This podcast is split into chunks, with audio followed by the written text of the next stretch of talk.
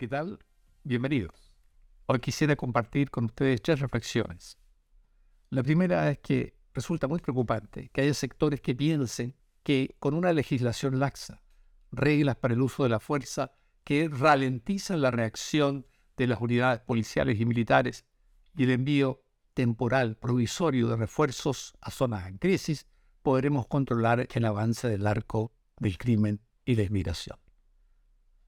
Como país, estamos lejos de tocar fondo ante la crisis de seguridad nacional y creo que eso es muy importante tenerlo en cuenta. Este estado de negación de la realidad proviene de una actitud que se resume en una sola frase. No, este tipo de cosas no pasan en Chile o no debieran pasar en Chile. Pero abundan los ejemplos de que sí pasan, que todo lo que pasa hoy en América Latina puede pasar en Chile perfectamente porque desde hace más o menos un decenio Chile comenzó a mostrar de nuevo características usuales en parte del barrio en el cual vivimos y con el cual nos identificamos por razones históricas y de otro tipo. En época de crisis en Chile, sí, señores y señoras, todo puede ocurrir. Y un par de botones demuestra para esto. En 1970 fue asesinado el comandante en jefe del ejército René Schneider. En 1971 fue asesinado el ex vicepresidente de la República, don Edmundo Pérez. En 1972 estuvimos a punto de desembocar en una guerra civil en Chile. Bueno, después vinieron el golpe de Estado, 17 años del régimen militar y todo lo que eso conllevó. Y ya, nuevamente en democracia, surgió el etnoterrorismo en la Neucanía, en 2019 se intentó derribar al presidente Piñera, a pesar de que llevaba año y medio en el gobierno, mediante la violencia extrema se lo intentó, y después se impusieron el parlamentarismo de facto y el populismo desatado. Hubo un fallido intento, además, por desmembrar a Chile mediante una constitución política refundacional. Y hoy, bueno, sufrimos una inmigración desbordada, una criminalidad que siembra muertos en las calles y el narco aterrando al país con escenas que nos recuerdan momentos muy difíciles en Colombia y en México. Hoy veo con inquietud, porque en alguna medida conozco países de la región afectados antes que Chile por el narco, que personas sin experiencia de combate redactan normas para regular el uso de la fuerza en situaciones extremas. Y tampoco conocen, muchos de ellos, la experiencia de otros países en ese campo. Y supongo que entre quienes elaboran los reglamentos, pocos tienen familiares entre los integrantes de carabineros, la PDI o las Fuerzas Armadas, que son las que se enfrentan a un enemigo despiadado, el enemigo del narco, el crimen organizado, que operan sin piedad. Segunda reflexión. Como el narco y el crimen organizado siguen campeando en Chile, hoy nos sentimos inseguros todos, en el casa, en el trabajo, el transporte público o el auto privado, en la calle o en el café, el mall o el supermercado. Y todos nos preguntamos, bueno, ¿cómo saldremos de esto? Pero la verdad es que nadie lo sabe a ciencia cierta. Insisto, algunos creen que ya tocamos fondo en esta crisis, pero a mi juicio y por la experiencia de la región, estamos lejos de ello. Hay países que llevan decenios combatiendo en esta guerra lo que ha cambiado su vida, sus costumbres y su carácter nacional. A ellos hay que escucharlos. Y me temo que la fase que viene ahora en Chile, a menos que Chile logre aceptar un nocao formidable, será peor. Lamentablemente será peor el número de víctimas, ajustes de cuenta, enfrentamientos, extorsiones, secuestros.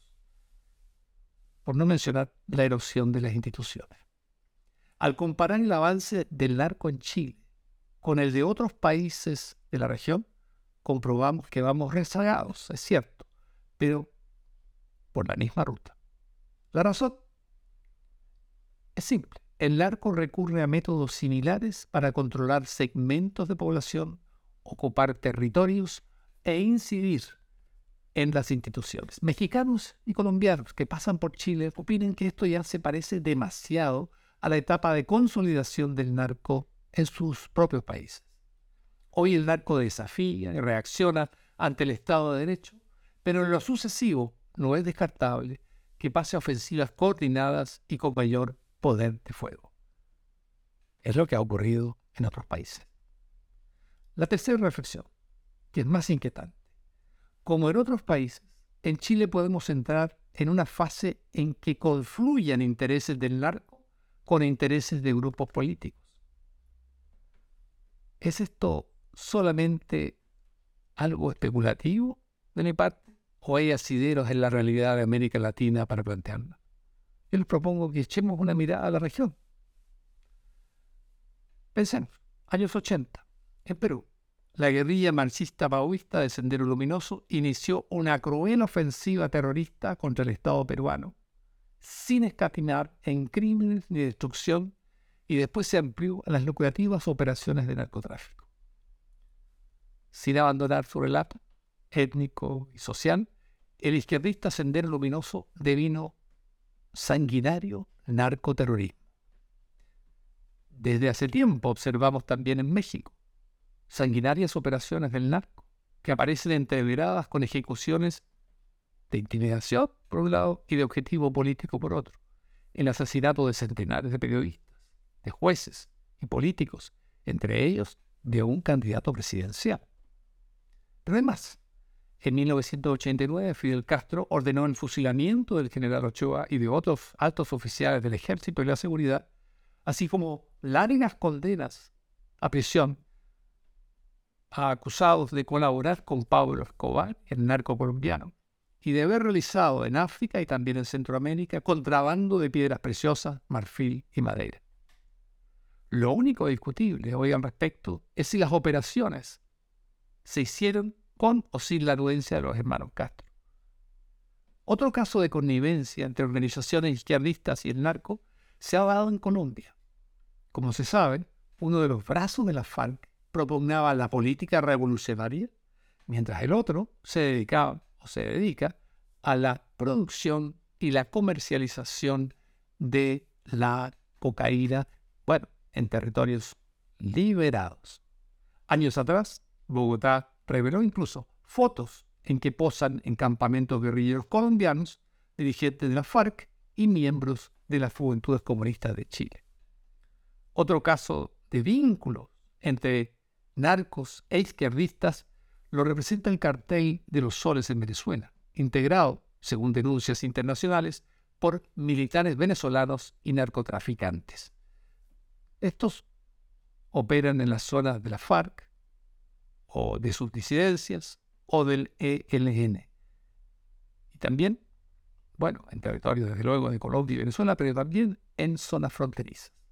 Y en Chile tenemos casos ya juzgados en que se conjugan la reivindicación supuestamente étnica, social y revolucionaria con el robo de madera, extorsiones y narcotráfico.